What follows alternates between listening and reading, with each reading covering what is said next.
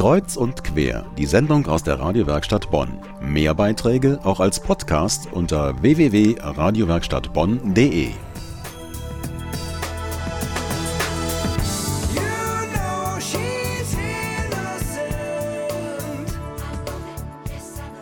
Sie hören Kreuz und quer aus der Radiowerkstatt Bonn. Immer noch unser Thema, der Zug der Erinnerung. Der machte letzte Woche Station in Bonn. Melanie Riedel hat die Ausstellung besucht. In der Ausstellung selbst, großer Kontrast zu draußen, hier ist es still.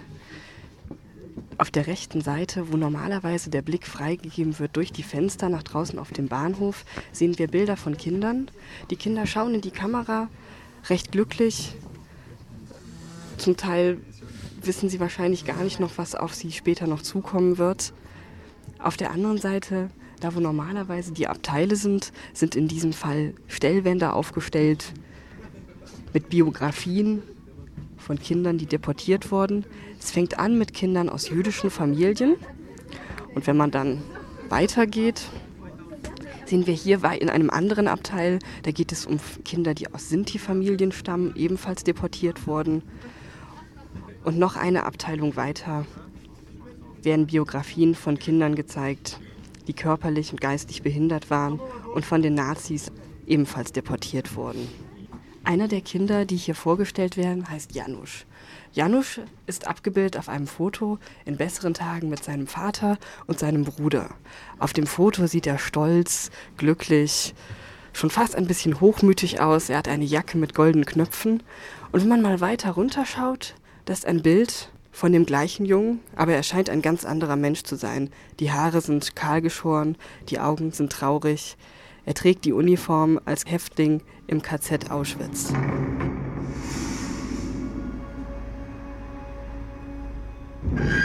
Wir waren drei Tage unterwegs in einem Viehwaggon und wir hatten nur das eine im Kopf, Überleben. Die Ausstellung ist ziemlich voll vor allen Dingen Schüler, Kinder, Jugendliche. So auch der Vincent, der hier gerade neben mir steht. Der Vincent geht in die siebte Klasse des Beethoven-Gymnasiums.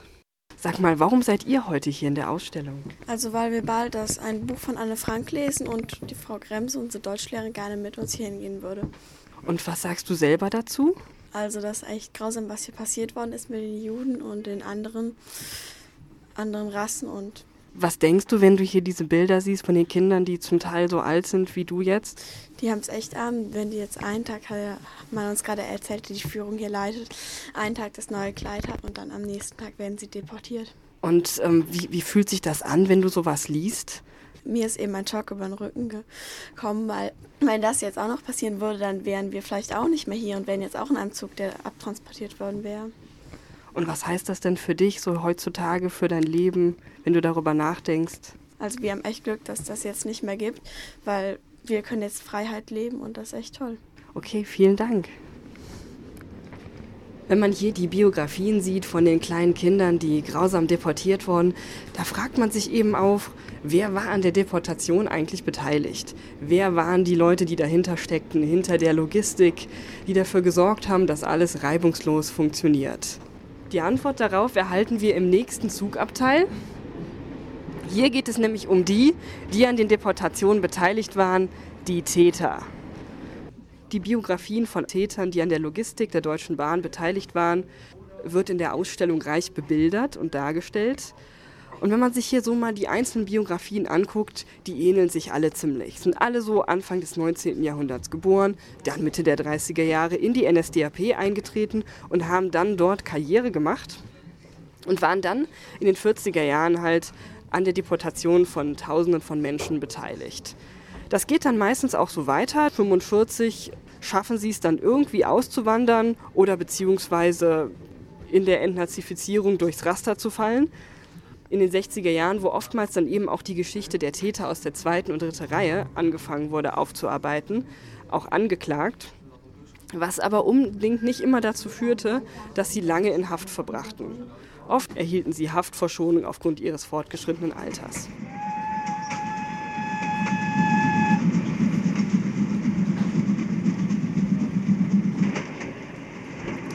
Zum Thema Täter gibt es auch einen Film, der wird hier am Ende des Waggons gezeigt Und in dem Film es, geht es um Walter Stier.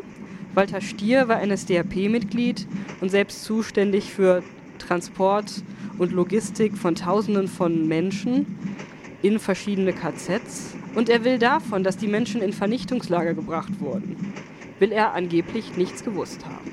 Angenommen, der Zug ist in Essen angefangen, dann ist er in Essen überall, äh, dem, durch den Bezirk Wuppertal, durch den Bezirk Hannover, durch den Bezirk Magdeburg, über, durch den Bezirk Berlin, Frankfurt-Oder, äh, Posen, äh, Warschau und so weiter gelaufen. Also ich, Wussten Sie, dass äh, zum Beispiel äh, Treblinka äh, meint Vernichtung? Oder Nein, ach, ich bin Sie, nie, Sie haben gar nicht gewusst. Ach, Gottes Willen nicht. Nein. Woher sollten wir das wissen? Ich bin nie in Treblinka gewesen, ich bin nie in einem solchen, ich bin aus, aus Krakau äh, nicht rausgekommen, ich bin aus Warschau nicht. Ich habe ständig an meinem ja. Tisch gelesen. Nicht?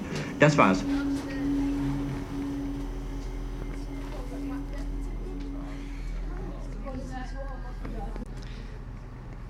Im letzten Waggon geht es ganz speziell um Kinder, Deportierte, die aus Bonn kommen. Hier erfahren wir zum Beispiel von Ruth Herz, die 1925 geboren ist. Und sie gilt sowas wie eine Bonner Anne Frank. Sie hat Briefe hinterlassen, wo sie beschreibt, wie sie sich fühlt bei der Deportation. Und bis zum Schluss hat sie noch gehofft, dass sie zu ihrem Bruder und zu ihrer Familie nach Palästina kommt. 1942 wird Ruth im KZ Mali Trostenitz von den Nazis ermordet. Wie ist das bei euch, wenn ihr jetzt nach draußen geht, so ins normale Leben wieder? Was nehmt ihr mit von der Ausstellung? Also ich finde das halt auch also deprimierend, dass die Nazis halt damals das alles mit den Juden gemacht haben. Und was meinst du? Ich finde das schon ziemlich hart. Also es ist grausam, wie, wie die zum Teilweise ermordet wurden. Er hängt Kinder von fünf Jahren. Ist schon ja hart.